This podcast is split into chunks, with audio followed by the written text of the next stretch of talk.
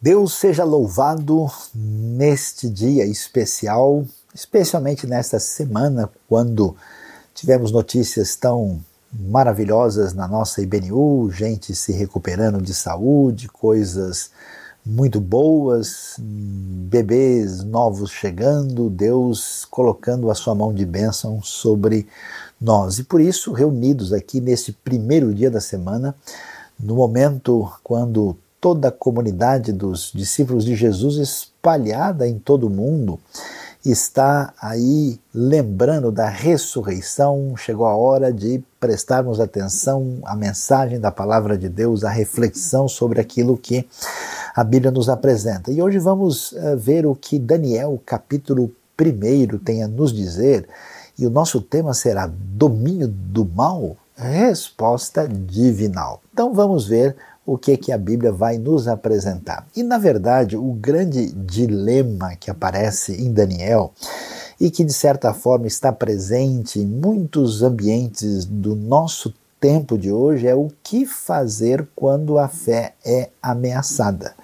A gente sabe que a fé cristã se espalhou em grande parte do mundo e uh, suas influências uh, estão presentes em muitos aspectos da sociedade, na, na ciência, na cultura, uh, na educação e, e, até mesmo em costumes essenciais que organizam a nossa vida, mas em grande parte do mundo e até em outros lugares onde a realidade da fé cristã nunca se enraizou, nós temos uma postura de tremenda hostilidade, né? uma espécie de crescimento de valores não só não cristãos, não bíblicos, mas até mesmo de confrontação diante dessa realidade. Então a pergunta que a gente faz é a seguinte: será que é a primeira vez na história que isso acontece?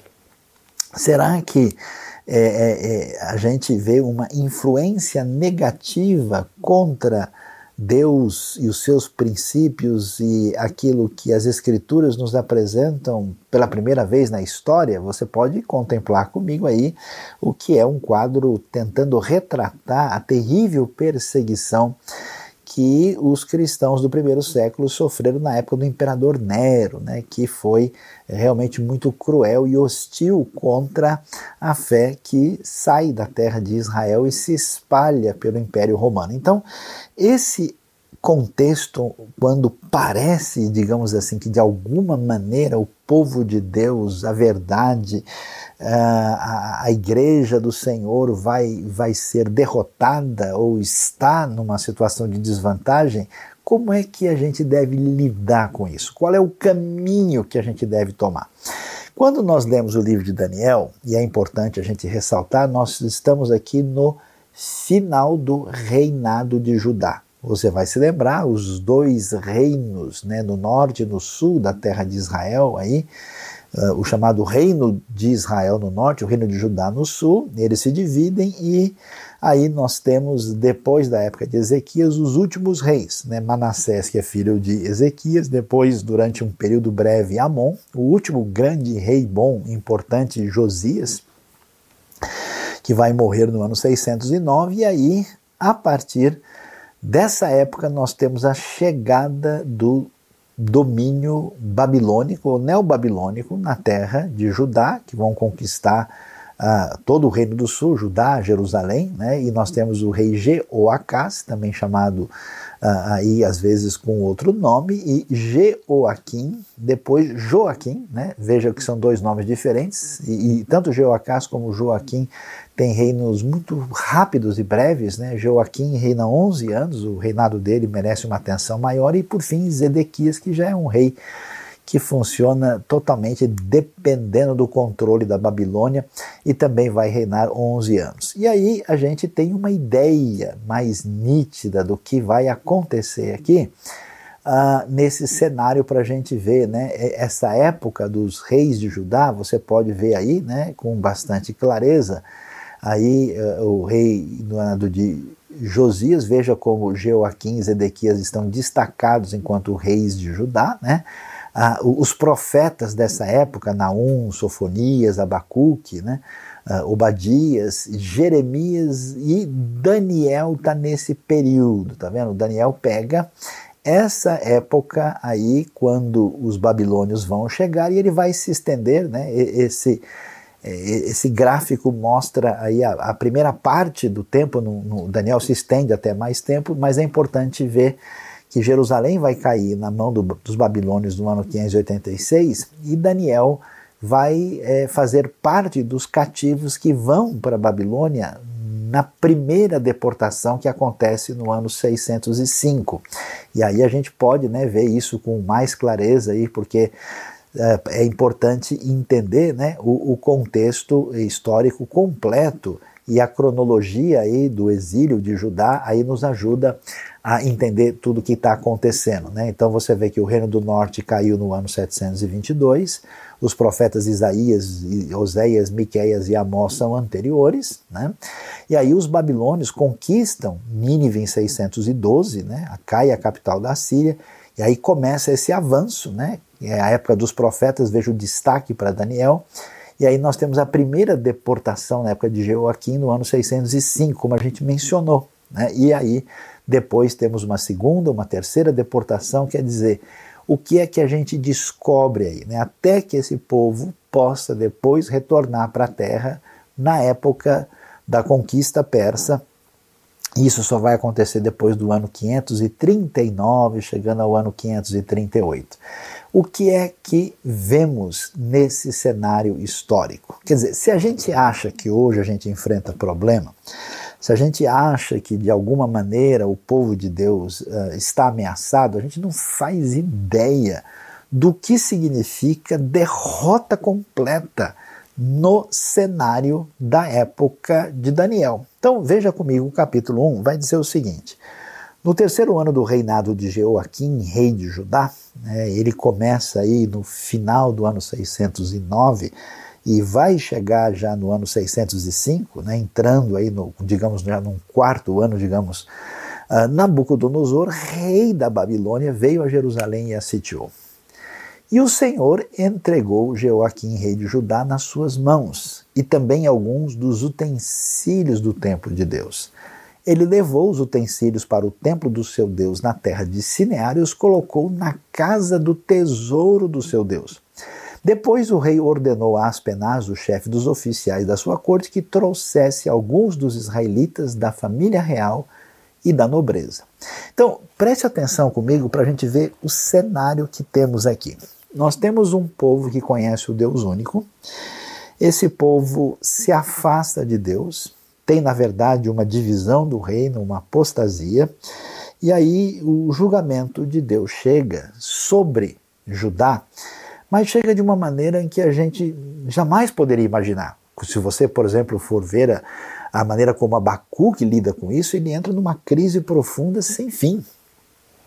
Porque a, aquilo que soa para eles é que parece que Deus foi vencido que é o que muita gente às vezes imagina, né? quando o povo de Deus começa a sofrer, quando a igreja é perseguida, quando as coisas, vamos assim dizer, dão para trás, o que está acontecendo? E aqui o cenário então é, é absolutamente impensável, né? porque a Babilônia é um ambiente extremamente perverso, violento, cruel, pagão, idólatra, e o Nabucodonosor chega, né, sitia a cidade santa, né, a cidade sagrada, a cidade que é chamada a cidade do nosso Deus, o seu santo monte alto, né, e, e a alegria de toda a terra, como diz o Salmo, e de repente o que ele vai fazer, né? E é interessante, Daniel evita usar o nome pessoal de Deus, sempre usa ou Adonai ou usa Elohim, né? Não usa o, o nome propriamente do Eterno, Yud Rei Vav Rei, né? o Yehová, Yahvé. E o que, que a gente vai ouvir que nós não poderíamos imaginar? Que o Senhor é que entrega. Isso aqui é interessante. O rei de Judá nas mãos dos babilônios. E é tão interessante porque se tem um lugar que é sagrado é a cidade de Jerusalém. Em Jerusalém o que é sagrado é o templo do Senhor. E o que ainda é mais sagrado são os utensílios do templo. E ele leva esses utensílios do templo, você vai se lembrar de tudo aquilo que era feito, inclusive muita coisa até mesmo de ouro, e leva para a terra da Babilônia, que aqui é chamada de Sinear, e coloca na casa do tesouro do seu Deus. Você já imaginou uma coisa dessa? É como se a gente dissesse: olha, aqui está o lugar de fé do povo de Deus, e vamos assim dizer, né, adaptando aqui para a nossa realidade atual, as igrejas são destruídas e tudo é levado para ser dedicado a um templo de um idólatra, de um Deus falso. E aí é, o que, que a gente vê? O que é interessante, né, contra um clima de alarmismo, desespero e, e postura indevida, é que aquilo que parece a derrota divina, no texto de Daniel, diz que foi o Senhor que fez isso. Ele, ele que entregou o rei de Judá. Ele que entregou né, nas mãos do rei da Babilônia os utensílios do templo de Deus. E permitiu, e até mesmo levou a efeito, essa realidade dos utensílios sagrados serem colocados lá na casa, no templo do deus da Babilônia, talvez uma referência a Marduk. Né? E aí o rei ordenou a Aspenaz, que é um chefe dos oficiais da sua corte, que trouxesse alguns dos israelitas da família real e da nobreza, né? levando assim, digamos, uns, uns servos, uns escravos especiais. Né? E aí a gente levanta essa questão quando o povo de Deus sofre, quando o povo de Deus é atacado, quando de alguma forma eles passam por esse problema, a gente pergunta onde é que está o inimigo? É muito comum da nossa parte apenas enxergar o inimigo do lado de fora. Não, o inimigo era o Império Romano, não, o inimigo são os invasores que destruíram a cristandade, não, o inimigo são os babilônios, mas o que é que a gente vai ver? Talvez até a gente entenda o que é está acontecendo aqui o inimigo de fora só pode ter força e poder quando o inimigo de dentro já causou complicação. Preste bem atenção. O verdadeiro povo de Deus nunca foi abalado e derrotado por uma ameaça externa, porque a ameaça externa sempre esteve presente, de uma forma ou de outra. De certa forma, o veneno que atinge Israel, por exemplo, não vai ser exatamente a ameaça dos filisteus ou dos outros povos em volta. Não, é a maneira como os israelitas acabam indo atrás das nações e fazendo as mesmas coisas que elas fazem, entrando na lógica do povo que não conhece a Deus. Então, é, por incrível que pareça, existe na história do povo de Deus, em todo o seu percurso, um processo de autossabotagem um processo de eh, evitar a lógica que envolve a realidade daquilo que Deus nos apresenta e entrar num processo de envenenamento por dentro. Por isso é, é, é interessante observar que o que está acontecendo, por que, que Deus entrega o povo de Judá nas mãos da Babilônia? Por que, que ele não protege como fez na época de Ezequias? Porque o povo chegou num limite, num ponto no qual essa situação de sofrimento é necessária para, de alguma maneira, ter efeito na história da redenção sobre o próprio povo. E por isso, quando a gente pensa, né, olha, tem uma ameaça contra a fé aqui, ali, a pergunta para a gente né, é, como, é como enfrentar uma enfermidade. A pergunta é como é que está o meu organismo por dentro? Como é que está o meu fortalecimento? A questão é como é que está a nossa relação com Deus diante das ameaças externas que serão constantes, segundo o ensinamento das Escrituras e até mesmo do Evangelho, e que a gente vai ter de enfrentar. Portanto, por incrível que pareça, o inimigo está tanto tanto lá fora como aqui dentro. E assim, como a gente sabe, Judá vai ser conquistada, Jerusalém vai cair, os judeus serão levados, vão para a Babilônia, ali serão escravos, servirão não só ao rei de Babilônia, como indiretamente a toda aquela estrutura luxuosa de opressão, de injustiça, de maldade e até mesmo aquele ambiente religioso que legitimava esse tipo de postura. E entre esses cativos, esses prisioneiros que vão para lá, nós vemos que aparecem aí alguns jovens especiais de Judá. Que jovens são esses? São jovens sem defeito físico, fizeram ali um tipo de seleção: quem é que pode ser o melhor para servir o rei? De boa aparência, cultos inteligentes que dominassem os vários campos do conhecimento e fossem capacitados para servir no palácio do rei. Ele deveria ensinar-lhes a língua e a literatura dos babilônios. De sua própria mesa, o rei designou-lhes uma porção diária de comida e de vinho. Eles receberiam treinamento durante três anos e depois disso passariam a servir o rei. Entre esses estavam alguns que vieram de Judá, Daniel, Ananias, Misael e Azarias. O que, que vai acontecer? É interessante como a Bíblia surpreende a gente. Quando você vê o povo de Deus ser conquistado por um povo perverso, cruel, injusto e idólatra, o que, que você imagina? Ah, Deus vai preparar uma resistência Deus vai fazer com que surja um grupo de soldados ali, que devidamente armados vão lá e, e surpreendam o rei da Babilônia à noite e tome o poder. Não, não, Deus vai. Você percebe que o caminho não é esse? Não existe um caminho para tentar, assim, de alguma maneira, é, diabolizar excessivamente a Babilônia, não existe uma ideia de preparar nada para uma insurreição, não existe nenhum caminho. O que aparece nesse cenário são alguns jovens que tinham tido uma trajetória de bom preparo, que passam nos exames e vão ser assim levados, né, entre aqueles conquistadores ali para servi-los como se fosse assim uma espécie de trainee especial para servir no palácio. E é interessante que o que, que vai ser apresentado para eles? Olha que coisa surpreendente. Não só Judá caiu, a terra está distante, Jerusalém e o templo já não estão mais de pé, estão na terra hostil e mais um desafio que é colocado por Deus diante deles.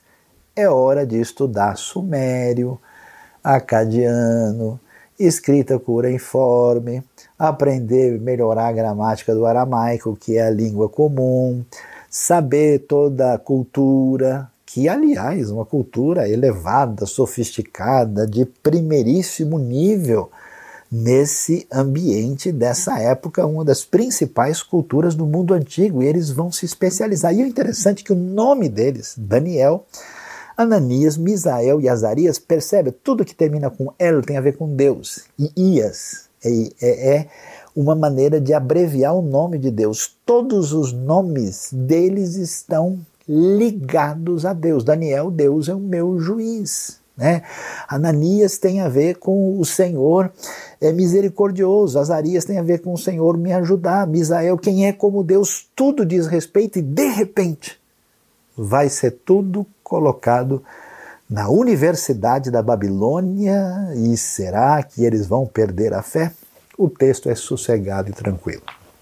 Sem pavor, eles aqui aparecem como gente que não tem nada a temer. Isso é muito valioso e importante para a gente entender como é que a gente lida. No mundo de hoje, por exemplo, muita gente da cristandade tem um, um medo, um pavor de uma ameaça secular, uma ameaça pagã, de uma ameaça de outra esfera religiosa. Parece que rola tipo uma insegurança.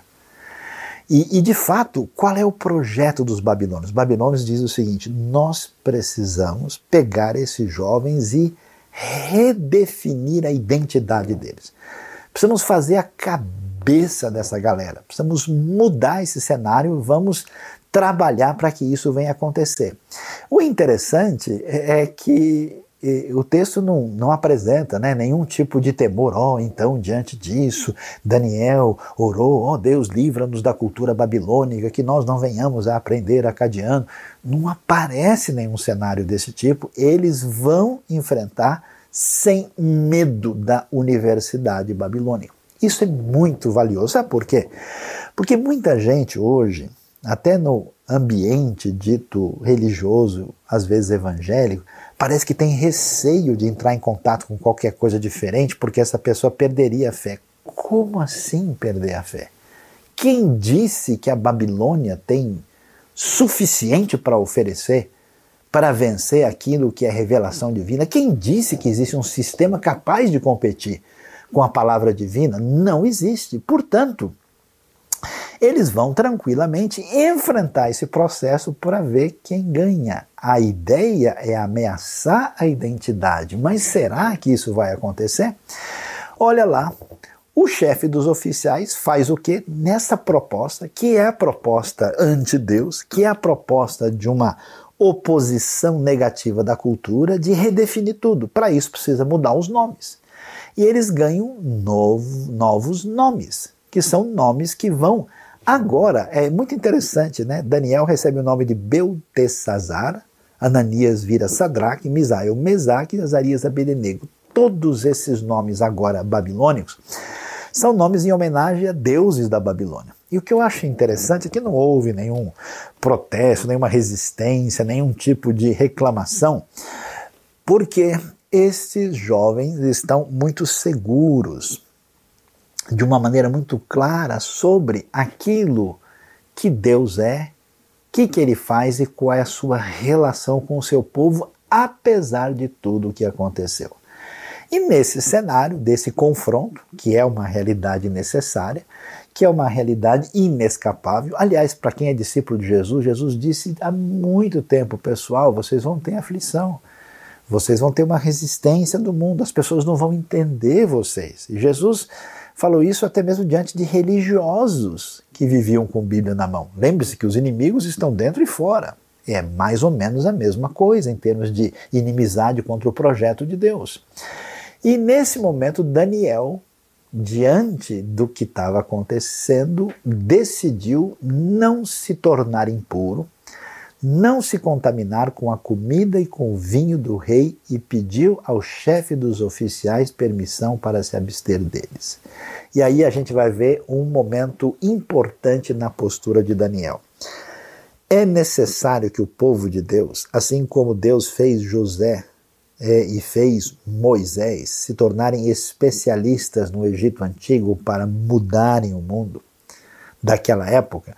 Deus faz o mesmo com Daniel é importante que o povo de Deus não seja um povo obscurantista, um povo que seja fiel em nome de uma pretensa ignorância. Pelo contrário, ao, ao, ao entender, ao estudar, ao conhecer toda a cultura que se distancia dos parâmetros bíblicos, nós não só vamos conhecer mais da experiência humana, da realidade do mundo à nossa volta e vamos ver quão impressionante e sábio é o que Deus revela na sua verdade para nós.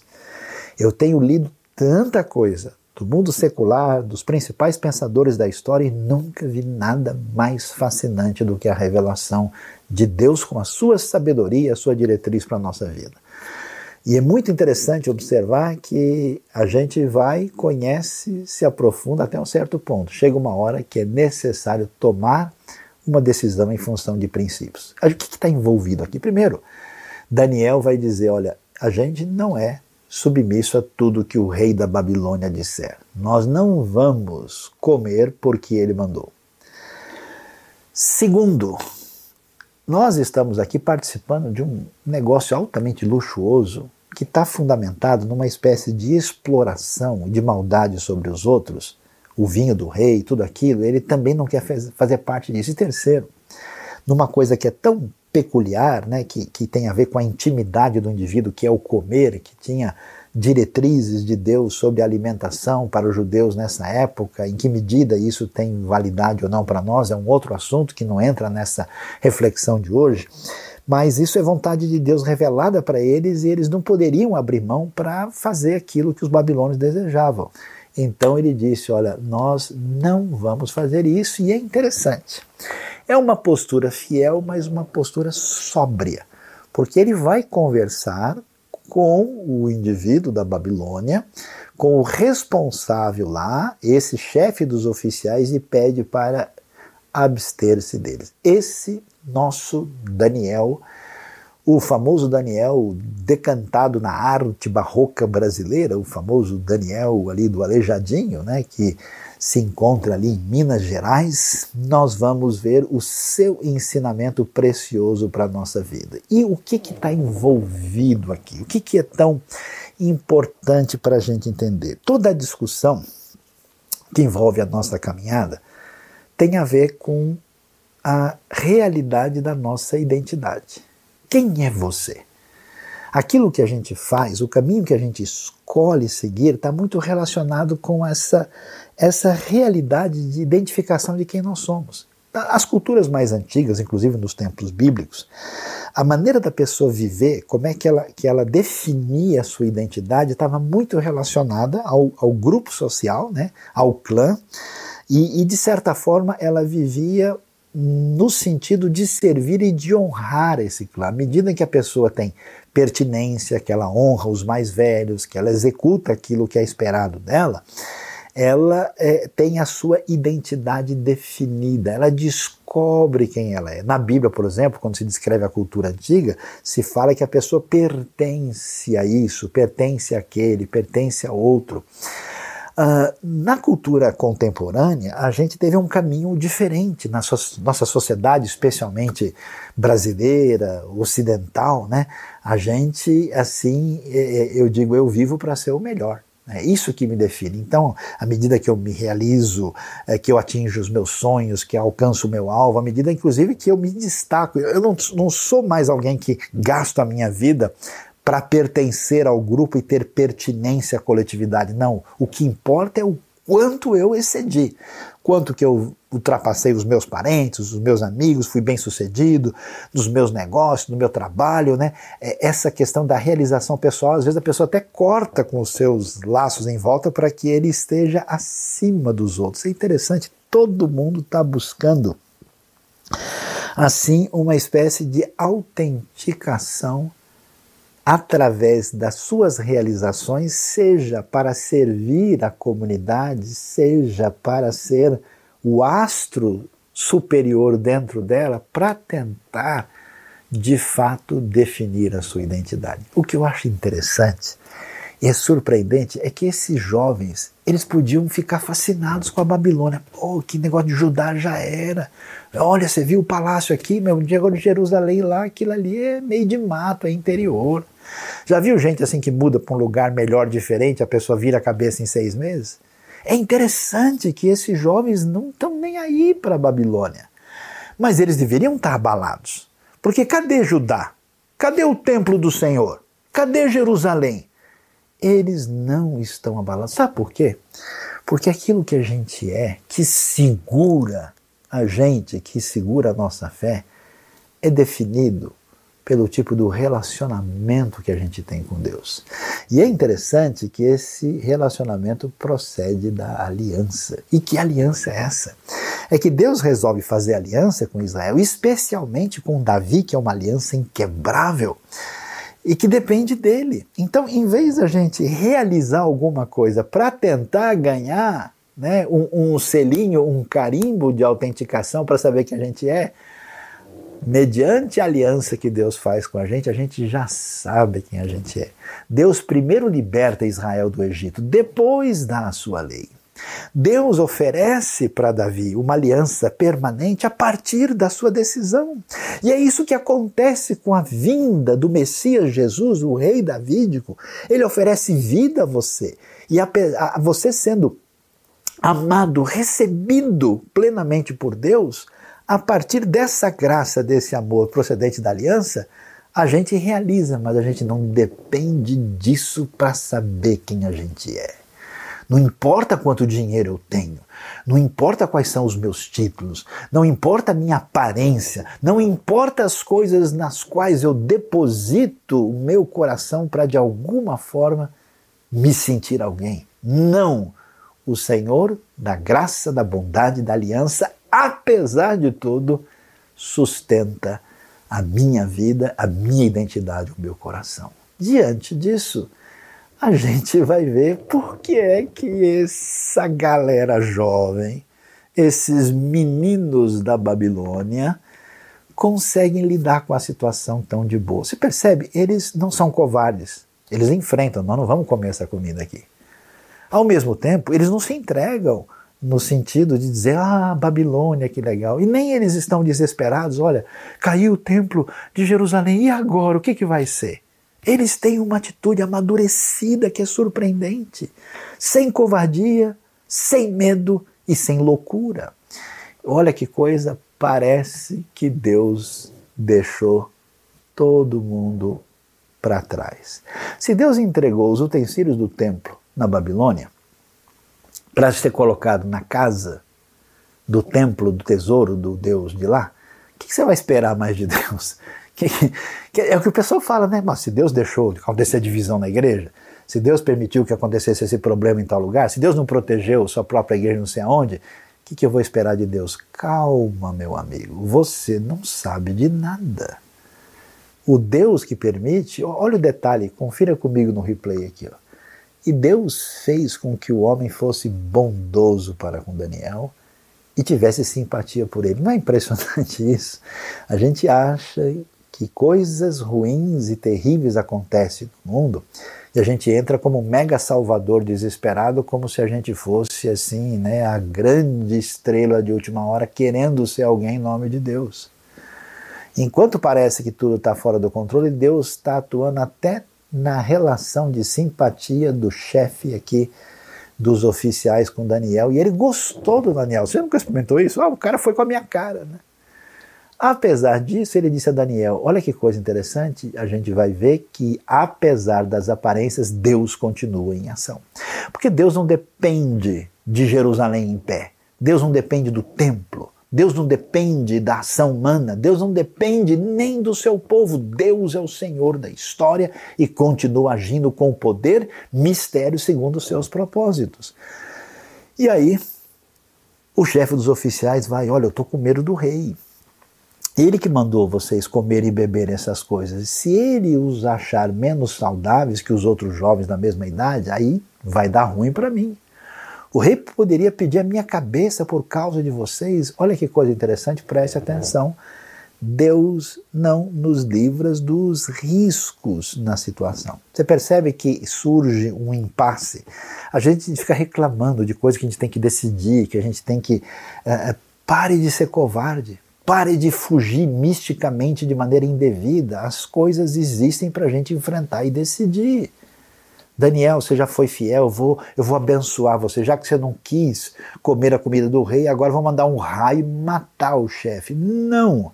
Você vai ter que conversar com ele e conversar de boa. O povo religioso, às vezes mal educado, que não sabe nem conversar, vai estudar com Daniel. Daniel disse então ao homem que o chefe dos oficiais tinha encarregado de cuidar dele, de Ananias, Misael e Azarias, Peço-lhe que faça uma experiência com os seus servos durante dez dias. Não nos dê nada além de vegetais para comer, água para beber. Depois compare a nossa aparência com a dos jovens que comem a comida do rei trate os seus servos de acordo com o que você concluir. Ele concordou e fez a experiência com eles durante dez dias. O que, que a gente vê? Olha que coisa impressionante. Bom senso e diálogo. Preste atenção. Diante de situação de crise, quando tanta gente reage com raiva e uma atitude assim de quem quer mostrar que tem o domínio da situação, a maneira quando tudo ruiu, quando parece que o mal venceu, de lidar com o caminho de Deus, que ironicamente vai mostrar que o Senhor tem poder, apesar das aparências, sobre o rei da Babilônia, e Deus vai usar Daniel e os seus amigos, a gente vai ver que o caminho é de bom senso e de diálogo. Vai ficar discutindo com babilônico, tá amarrado, queima ele, Jesus. Quem babilônio sabe de nada? Esses caras só servem Marduk, socorro. Né? Tá, cai fora, vamos queimar ele aqui. Não, para com isso. A conversa é de boa. Olha o detalhe. Ó. Ele não chega, não, olha, não, Deus me falou que eu tenho que fazer. Não, peraí, vamos conversar num, num campo de entendimento que faz uma experiência. O problema é o que? O rei vai achar ruim? E Daniel não estabeleceu uma dieta para ninguém, oh, agora eu só bebo água, porque o Daniel, não, foi uma, dieta de 10 dias para evitar as coisas lá luxuosas e impuras do rei. Eles comeram vegetais e água. Isso não é uma dieta geral para a gente tomar para a vida, a Bíblia não está dizendo isso. E depois vocês podem comparar a aparência. E olha que coisa, hein? E trate o seu cérebro de acordo com o que você concluir. Ele deixou a decisão na mão do cara. Você percebe? O que falta é gente que, que tenha convicção da palavra de Deus, firmeza, e que saiba conversar com bom senso e diálogo sem abrir mão da verdade, mas tendo respeito e postura adequada. E ele concordou e fez a experiência. Que coisa interessante, passados os dez dias, eles estavam super de boa mais saudáveis e mais fortes do que os jovens que comiam a comida na mesa do rei. Você deve imaginar, a comida do rei está cheia de excessos e de coisas que realmente mostram opulência e nem tudo ali é saudável. Assim, o encarregado tirou a comida especial e o vinho, que tinha sido designado, é, e lhes dava apenas vegetais. E a esses quatro jovens, olha que coisa interessante, Deus trabalha de maneira diferente. Quem diria, no meio do caos, daquilo que seria a derrota última do povo de Deus e do testemunho da verdade. Quatro jovenzinhos fazendo diferença e confrontando a realidade do domínio babilônico através do tipo de relação de vida que eles tinham com Deus. E o que, que Deus deu para eles? Sabedoria e inteligência para conhecerem todos os aspectos da cultura e da ciência. Interessante, né? Nada de obscurantismo. Ninguém precisa ter medo da verdade em nome de uma pretensa espiritualidade. É muito impressionante a gente ver que eles se tornaram os melhores estudiosos, nada a temer. Eles são especialistas naquilo que envolve o conhecimento profundo, né? Toda a ciência da cultura, e Daniel também sabia interpretar todo tipo de visões e sonhos. Tudo aquilo que envolve o mundo místico, o mundo espiritual, o mundo que não é passível de tanto entendimento, de conhecimento previsível, eles também, pela ação de Deus, especialmente sobre Daniel, têm completo conhecimento da realidade. E ao final, né, do tempo estabelecido pelo rei para que os jovens fossem trazidos à sua presença. Imagina só o dia né, de chegar, oh, hoje nós vamos encontrar o, o senhor Nabuco. Vamos não vamos? E como é que está? O chefe dos oficiais os apresentou a Nabucodonosor, o homem mais poderoso do mundo. O rei conversou com eles, e olha que coisa impressionante, e não encontrou ninguém comparável a Daniel, Ananias, Misael e Azarias, de modo que eles passaram a servir o rei. Tá vendo só? Onde que a coisa tá? Onde é que Deus trabalha? Deus não depende de estruturas, não depende simplesmente de um lugar ou até mesmo de uma estrutura religiosa para manter o seu poder e a sua força. Deus trabalha em vidas de pessoas que são mudadas pela sua relação de aliança e se tornam pessoas inabaláveis mesmo diante do caos mesmo diante da ameaça maior que pode haver à fé. Eles vão estar diante do rei e o rei lhe fez pergunta, presta atenção, de todos os assuntos que exigiam sabedoria e conhecimento, que coisa. E descobriram que eram dez vezes mais sábios que todos os magos encantadores do seu reino. Veja que os babilônios são chamados de magos encantadores e eles são especialistas em sabedoria e conhecimento, mostrando que o bom senso, que o entendimento, que a cultura, que a ciência desses rapazes mostra mostra para gente um sucesso total nessa prova final. Que coisa impressionante! O tempo passa e a gente jamais poderia imaginar isso. A Babilônia poderosa, dona do mundo, destruidora de Jerusalém e de Judá, tem tempo curto. Ela vai embora. O jovenzinho Daniel vai permanecer lá vai atravessar o tempo e vai ver o fim da Babilônia.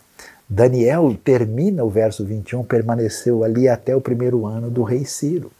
O fim da Babilônia, conquista persa, e por isso a gente deve ficar bem tranquilo, porque Deus continua sendo o Senhor da história, Ele tem o domínio da situação, o reino de Deus continua avançando, as pessoas estão sendo transformadas, gente atingida pela aliança, que sabe quem é, que tem a sua identidade, está comprometida com a missão, pessoas inabaláveis desde o começo da história da fé.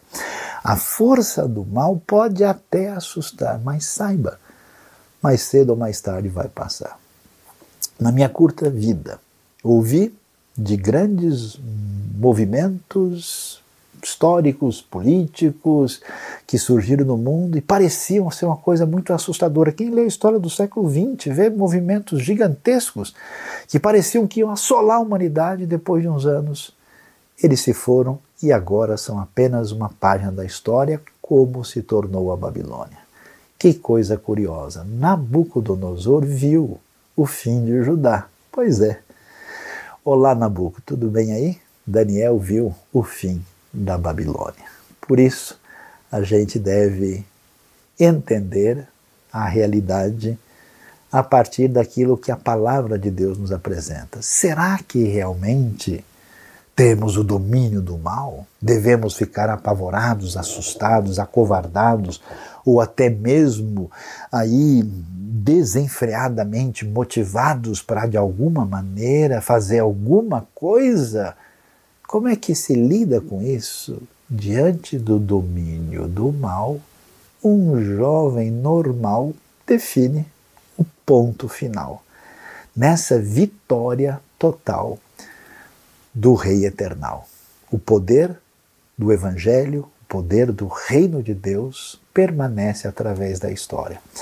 Veja a sua relação correta e profunda com Deus, que vai lhe dar condições de lidar com o mal quando ele estiver dentro quando ele estiver fora. Quando ele for uma ameaça física ou quando ele chegar de uma maneira que a gente nem consegue perceber. A nossa relação real é que define de fato a vitória sobre qualquer domínio do mal. Deus abençoe a nossa vida e abençoe o nosso coração no dia de hoje. Amém. Você gostou desse vídeo? A IBNU tem muito material para abençoar a sua vida e de outras pessoas, então se inscreva no nosso canal e ative o sininho para receber as nossas notificações.